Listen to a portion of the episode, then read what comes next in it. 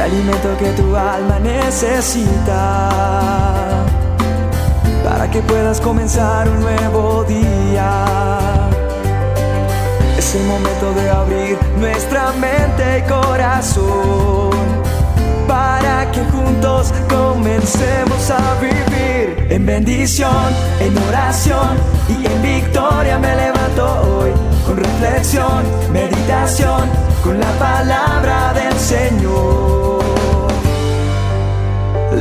dosis diaria con William Arana.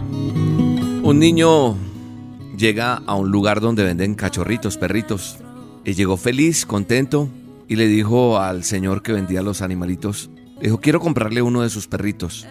El señor que los vendía miró al niño como despectivamente y dijo, mm, para, para sí, dijo, no, este no tiene plata. Dijo, mira, estos cachorros que yo vendo, estos perritos son de raza y no creo que tenga suficientemente dinero para, para comprármelos. Y el niño esculca en sus bolsillos de sus pantaloncitos cortos que llevaba y efectivamente sacó dinero, había roto su alcancía que había ahorrado y sí tenía dinero, tenía suficiente.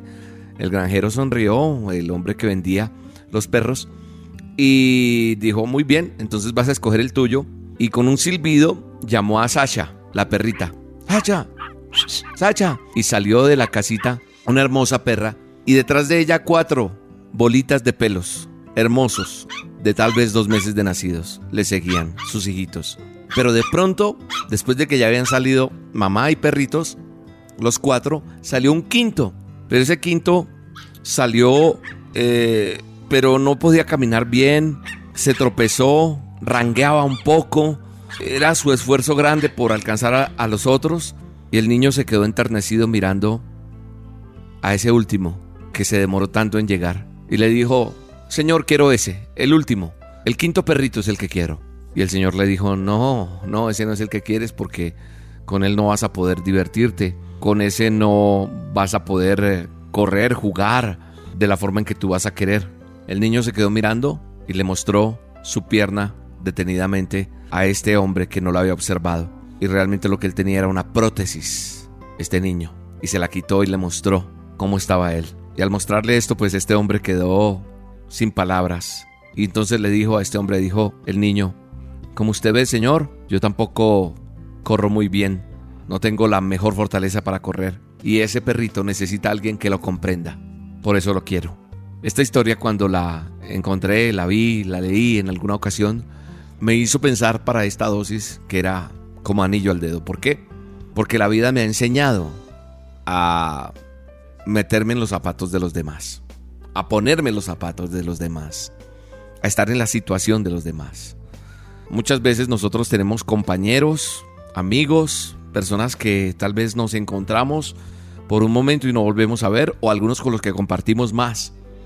Diferentes circunstancias, pero muchas veces no sabemos qué está viviendo esa persona con la cual nosotros todos los días nos vemos, con esas personas que hacen parte de nuestro diario vivir en el trabajo, en el estudio, eh, si vas a un lugar, a una iglesia, no sé, tu misma familia. He conocido personas que son distantes a las otras. Son personas que les cuesta ser extrovertidas. Porque tal vez hay algo en su vida que los ha marcado y los ha hecho que se alejen de nosotros, que se alejen de la sociedad. Y les habla una persona la cual por mucho tiempo fue así.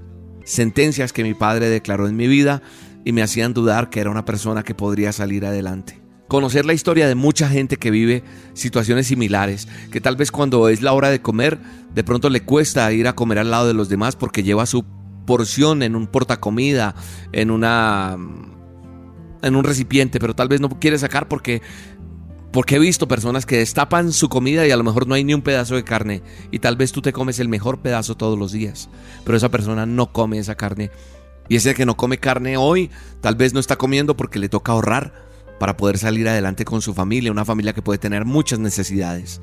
Y es lo que nos cuesta entender la necesidad del otro, la circunstancia del otro y aprender a ponernos en los zapatos de los demás es tan complicado hoy por hoy, porque muchas veces no entendemos por qué esa persona es callada, por qué esa persona no ríe, por qué esa persona parece rara o raro, o como que no encaja en el grupo.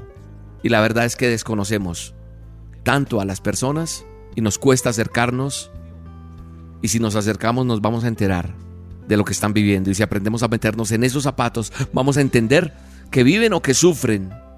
Y cuando yo aprendo a amarrarme ese zapato del otro, voy a entender su corazón. Hoy la reflexión que traigo en esta dosis diaria es que a que no ignoremos, a que nos acerquemos hoy a esas personas y tal vez vamos a encontrar una bella historia detrás de esto. Padre, te pido en el nombre poderoso de Cristo Jesús, tu Hijo amado, nos perdones por los errores que hemos pasado, por la ignorancia que hemos tenido, porque hemos pisoteado muchas veces sentimientos, emociones de muchos. Hemos maltratado tal vez nuestra altivez, nuestro orgullo, nuestra necedad, nuestra ignorancia propia ha hecho que maltratemos. Hoy te pedimos perdón, Dios. Hoy te pido nos enseñes a tener misericordia, pues tú tienes misericordia. Hoy me compadezco, Señor, porque tú te has compadecido. Gracias, Dios, por conocerte. Bendigo este día, bendigo esta dosis y declaro que tendrá un efecto sobrenatural en muchas personas, en el glorioso nombre de tu Hijo Jesús. Amén. Amigo, cuando necesites una mano, cuando extrañes a un buen hermano, ahí estaré para consolarte. Amigo, si caes te restauraré, si tropiezas te levantaré, como Jesús hizo conmigo. Amigo, no me importa lo que pasó, lo que tienes que saber es que te amo. La dosis diaria con William Arana, tu alimento para el alma. Vívela y compártela. Somos Roca Estéreo